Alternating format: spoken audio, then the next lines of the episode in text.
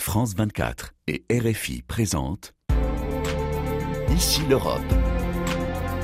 Caroline de Camaret.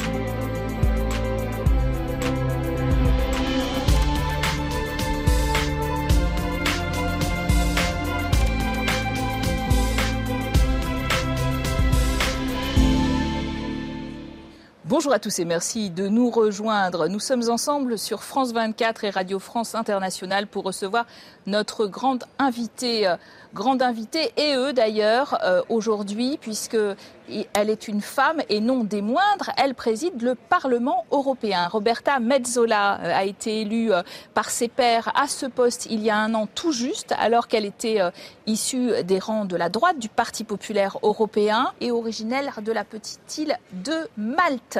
Aujourd'hui, c'est elle qui doit faire face à un scandale sans précédent dans son émission une affaire de corruption surnommée euh, un peu vite d'ailleurs Qatargate parce que euh, d'autres États euh, comme le Maroc sont peut-être soupçonnés de trafic d'influence. Alors une eurodéputée socialiste grecque Eva Kaili, je résume, hein, a perdu son titre de vice-présidente et doit et dort aujourd'hui en prison comme son conjoint assistant parlementaire et un influent ex-eurodéputé italien. La levée d'immunité est demandée pour deux autres élus.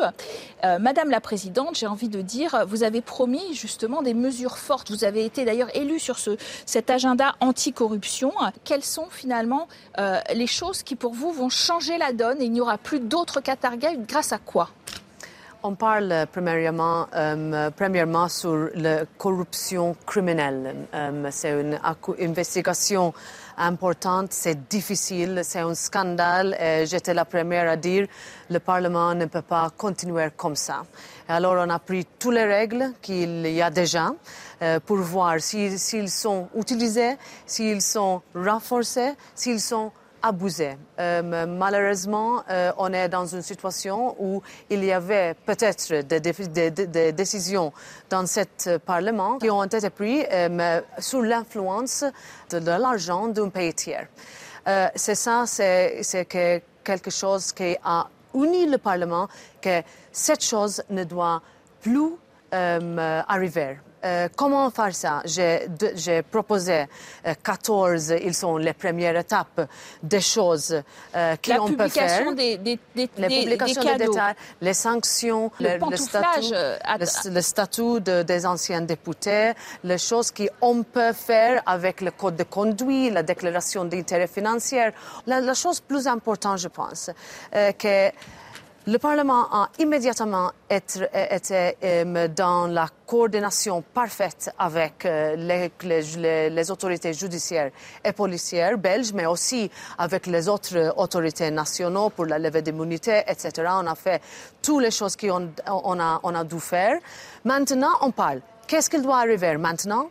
Euh, dans le mi-temps, mais aussi dans le long temps. Moi, je dois, euh, euh, je mets sur moi l'obligation d'être en face des de peuples en 2024 et dit, vous, nous avez dit de, de, mettre des solutions sur la table, sur l'immigration, sur le climat, sur le digital et aussi pendant la guerre, pendant les crises énergétiques, mais aussi s'il y a de corruption, s'il y a des allégations, on fait face dans une manière très ouverte pour voir qu'est-ce qu'ils sont, les solutions. Vous allez, vous allez regarder tous les votes, vous dites, relatifs au Maroc et relatifs peut-être au Qatar. maintenant, on, on, garde on regarde aussi toutes les missions, euh, tous, les, tous, les voyages qui ont été pris comme décision d'aller à, à, à, Payés par des, peut-être des pays euh, tiers, déclarés ou pas déclarés. Il y a, il y a aussi les, choses de euh, la possibilité d'avoir les groupes d'amis, les groupes informels de, de, députés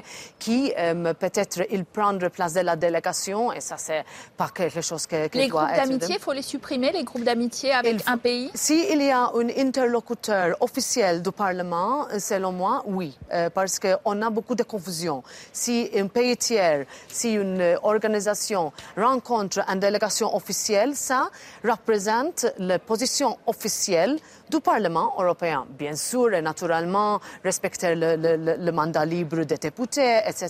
On est un Parlement ouvert. Mais les règles, elles doivent être suivies. S'ils n'ont pas suivi, qu'est-ce qu'on fait? Nous, nous, sommes une institution euh, sérieuse. Moi, il y a un an, j'ai promis qu'il y aura une réforme pour une institution qui est efficace, visible et, et effective. Et moi, je voudrais avoir aussi, quand il y a des difficultés, aussi de prendre des décisions s'ils sont difficiles.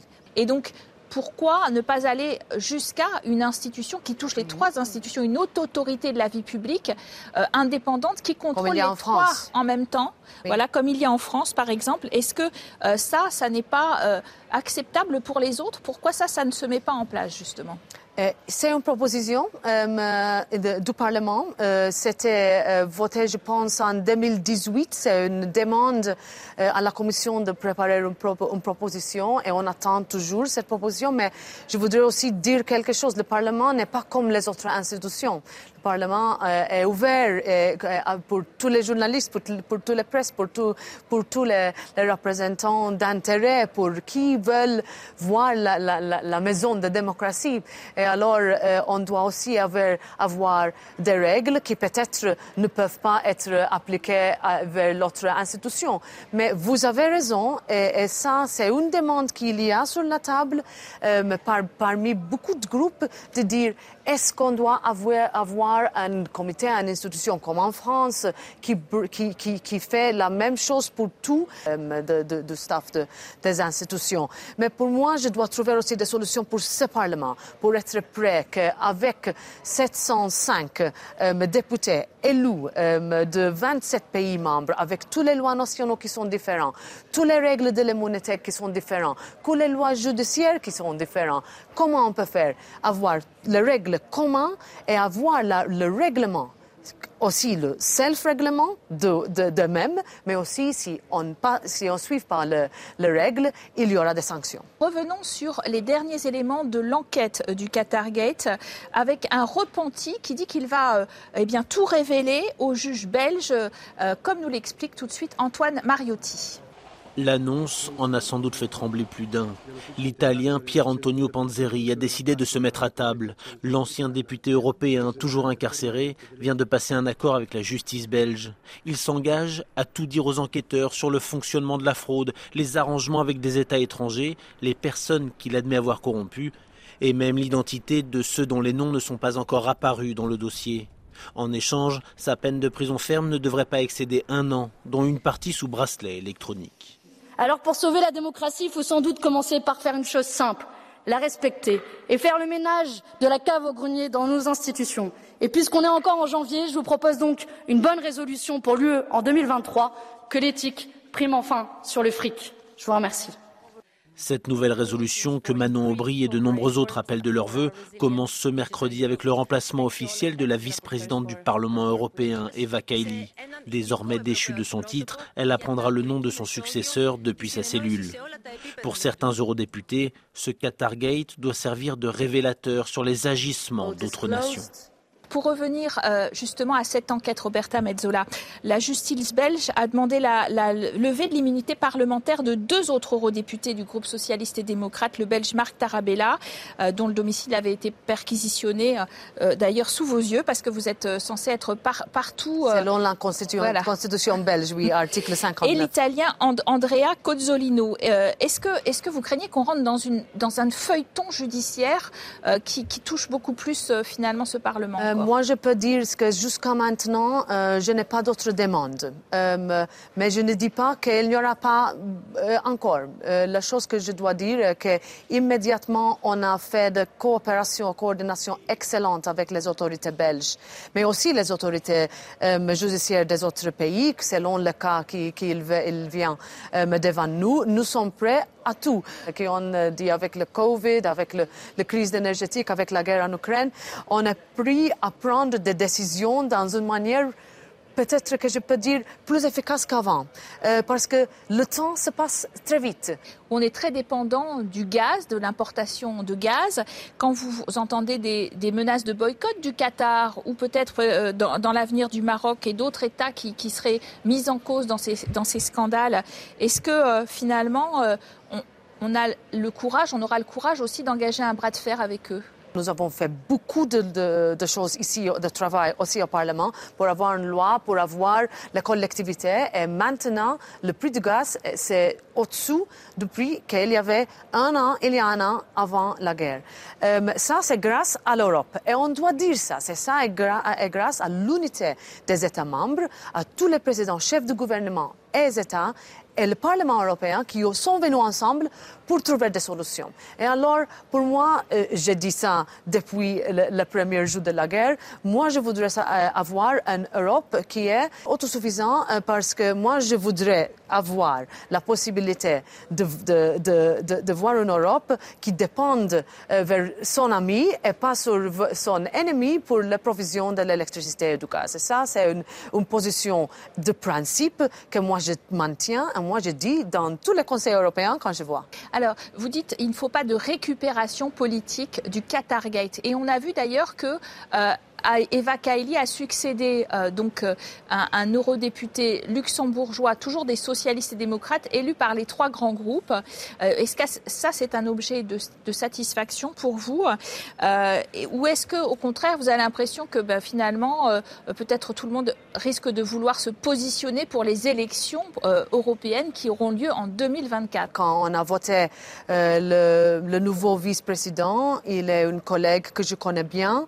il est très actif, il est très connu. Je ne peux pas dire qui a voté pour lui, parce que c'était un vote secret, mais peut-être qu'on peut dire que la, euh, le, pro-européisme, le centre constructif pro-européen, euh, elle marche toujours euh, très bien ensemble parce qu'on a espoir dans le, dans le projet européen. On a beaucoup de choses à faire avant les élections de 24. La première ministre italienne et présidente des conservateurs réformiste européen très droitière, Giorgia Meloni, a rencontré euh, le leader du Parti populaire européen, le PPE, je disais que vous apparteniez à ce parti, Manfred Weber, à Rome, euh, alors qu'ils envisagent une alliance en vue de ces élections européennes de 2024. La droite européenne qui ferait euh, rentrer un peu le loup dans la bergerie de l'extrême droite en alliance, vous, vous y croyez ou vous n'y croyez pas?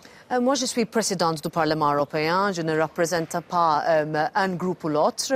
Euh, c'est important de dire ça parce que les positions du Parlement sont les miennes positions sur toutes les lois qui, qui, qui, qui, vont être décidées ici, qui vont être votées dans cette maison, qui sont les positions que moi je défends et je défends farouchement cette position.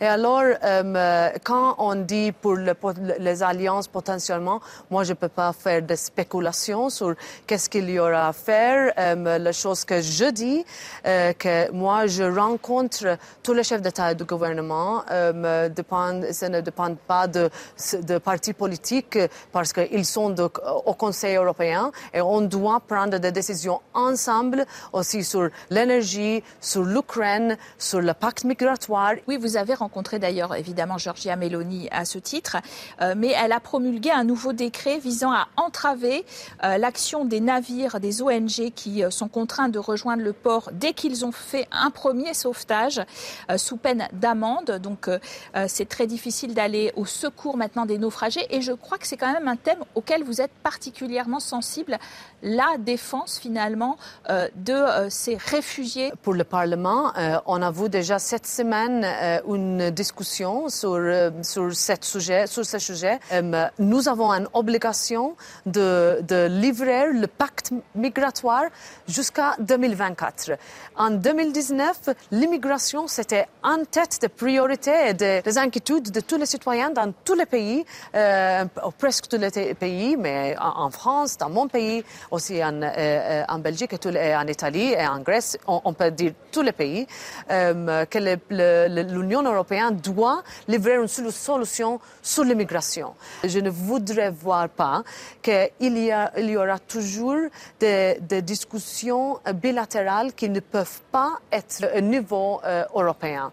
Euh, et moi, je pousserai beaucoup pour ça avec tous les pays, inclus l'Italie. Alors Davos, c'est la grande messe des dirigeants du monde. Et depuis euh, la pandémie, à sortie d'une guerre en Ukraine, évidemment, le grand sujet, c'est l'Ukraine. À la mi-décembre, les 27 avaient voté 18 euh, milliards d'aides à l'Ukraine, 3 milliards qui ont déjà été versés. Et on ne parle bien sûr que de cette aide européenne à Davos, comme nous l'explique Ethan Hadji. Le conflit ukrainien et ses effets sur les politiques mondiales d'énergie et de défense occupent sans surprise une grande partie des débats à Davos. Et ce forum est l'occasion pour les pays européens de réitérer leur soutien à Kiev. 3 milliards d'euros viennent d'être débloqués par l'UE. Objectif pour Ursula von der Leyen, aider en urgence à financer les dépenses publiques de l'Ukraine. La première tâche pour l'Europe est d'apporter un soutien financier. Nous nous sommes mis d'accord sur un paquet de 18 milliards d'euros pour 2023. Ensuite, je pense à titre personnel que l'Ukraine a besoin de l'équipement militaire qu'elle est en mesure de manier et qu'elle réclame. Depuis le début du conflit, il y a presque un an, l'Ukraine n'a cessé de militer pour davantage de soutien militaire. Mais les alliés occidentaux se sont toujours montrés frileux sur ce point, de peur d'entraîner une escalade avec Moscou. Mais Londres a brisé ce tabou en annonçant la livraison dans les prochaines semaines de 14 chars lourds aux soldats de Kiev. Vous êtes présente euh, à Davos. Euh, depuis euh, la pandémie, plus une guerre en Ukraine, l'ambiance est très morose. Soyons honnêtes. à la mi-décembre, les 27 avaient voté d'ailleurs pour l'Ukraine une enveloppe de 18 milliards, dont 3 ont été d'ores et déjà débloqués, assortis de conditions de bonne gestion. Est-ce que finalement euh, les Européens sont là à la hauteur? Moi, je suis en contact euh, régulier avec euh, mes collègues ukrainiennes et ils sont très vocaux. Ils ont, beaucoup ils ont besoin de beaucoup d'aide, de beaucoup de financement. Vous avez évoqué le 18 milliards, 3 milliards déjà euh, envoyés hier, ici, votés aussi ici dans, dans ce Parlement.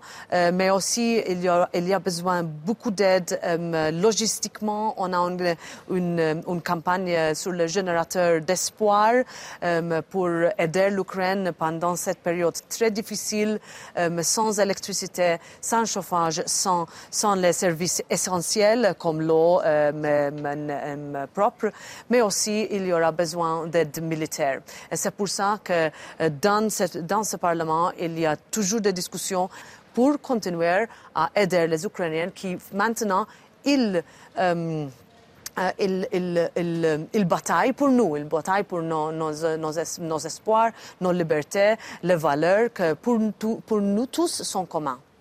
D'ailleurs, vous étiez la, la, première dirigeante européenne à vous rendre à Kiev en avril, euh, bientôt un an de guerre.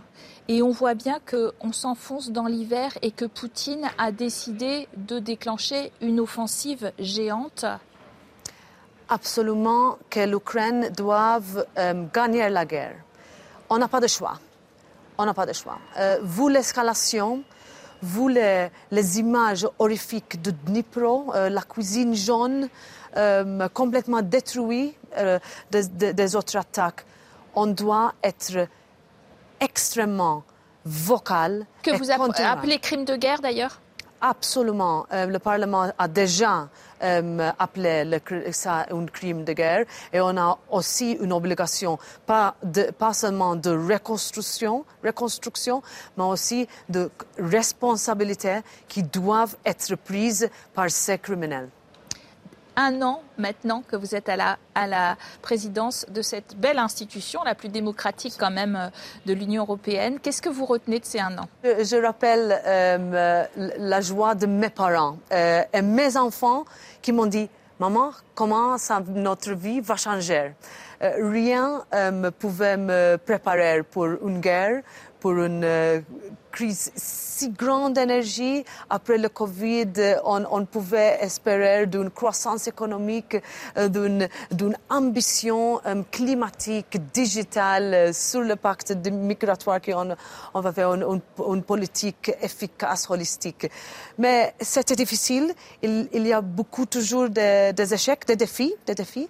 mais c'est une responsabilité et un privilège.